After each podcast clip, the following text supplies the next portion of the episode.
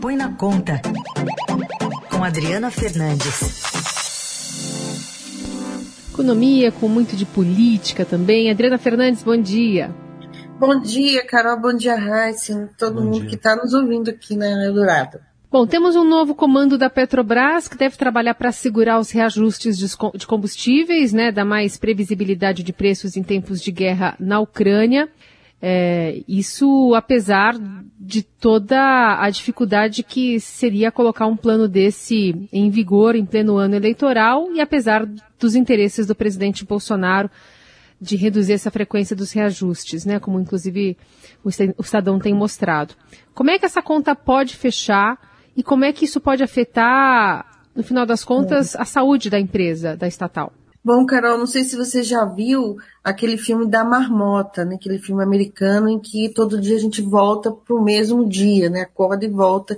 E essa novela da Petrobras é muito isso, já, já, já, já é o quarto é, presidente da Petrobras, indicado no governo Jair Bolsonaro, ele ainda precisa assumir, mas o governo insiste e o presidente Bolsonaro quer sim reduzir a frequência dos reajustes. O governo não descarta suspender a paridade de preços com o mercado internacional em momentos de crise.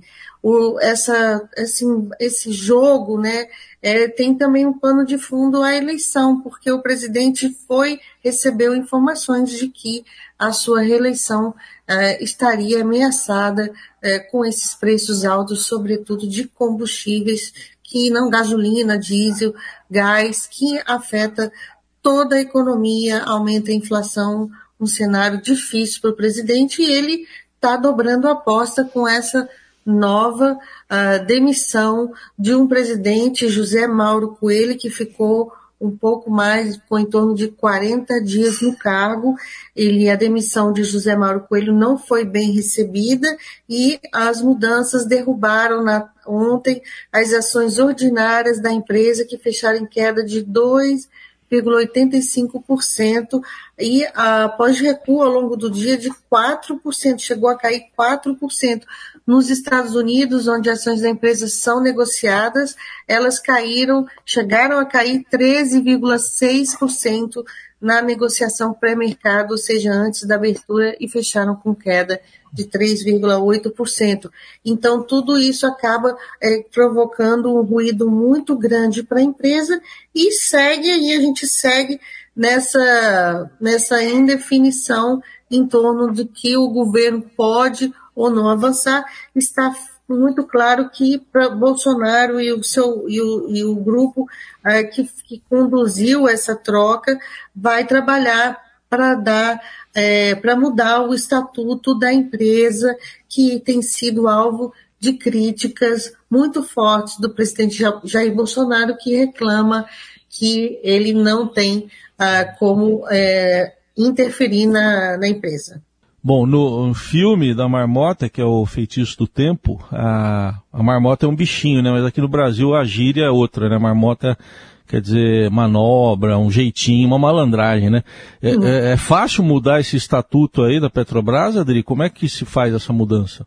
Não é fácil, por isso que a lógica nesse momento é trocar o presidente, trocar os, os conselheiros da, do, da, do Conselho de Administração da empresa e da diretoria tudo isso para trabalhar pela troca do estatuto. Tem um problema que a gente tem uma das barreiras e a lei das estatais, assim, que obriga qualquer estatal a ser gerida como uma empresa privada. Os integrantes do governo acham que pode ser contornada e um dos argumentos de auxiliares do presidente é de que é o risco de imagem para a companhia é, em momentos de crise. Por isso que o presidente Jair Bolsonaro, se você reparar nas falas dele, ele fala, ele coloca a Petrobras como uma vilã da população brasileira. Então, é pressão total contra a empresa que tem no seu estatuto é, que fazer um reajuste, garantir uma paridade de preços com o mercado internacional. E, e também fica é, difícil a situação a cada dia que passa, né? Porque a defasagem do preço que já está sendo vendido aqui no Brasil da gasolina é, cada vez maior, né, em relação ao mercado internacional, Adri. E agora não é o momento para o novo presidente querer assumir essa bucha, né? Exatamente. É, um, é uma sinuca de bico, né? Porque a população quer é, mais barato, né? Um problema quer combustíveis mais barato, é um problema é, de é, internacional, mas eu sempre comento aqui, não sei se vocês vão lembrar, que é, o governo podia ter se preparado de forma mais, é, mais planejada para fazer se, se realmente o presidente queria e quer fazer, segurar os preços, bancar um subsídio, um subsídio transparente, um subsídio é, orçamentário, como foi feito é, naquela greve do, dos, caminhon, dos caminhoneiros no governo Michel Temer. Ou seja, o governo ele pagou para a Petrobras colocar um preço, um preço dentro de uma de um nível que foi pré-estabelecido e essa a perda que ela teria financiada com esse subsídio das contas públicas. O grande problema, Carol, que eu volto e, e parece aqui que eu sou muito repetitiva, é que a gente tem um teto de gastos e esse subsídio é despesa. Então, o governo e o Congresso Nacional não quiseram fazer a sua parte, porque ele poderia, sim, se essa era a prioridade é, para o Brasil, para a população, cortar mais despesas, cortar emendas e fazer e destinar esses recursos para um subsídio e dar essa resposta para quem mais precisa, né, quem está sendo mais afetado pelos preços altos da empresa. O, o ministro da, da Economia, Paulo Guedes e sua equipe, eles consideram que isso é enxugar gelo no momento de alta volatilidade.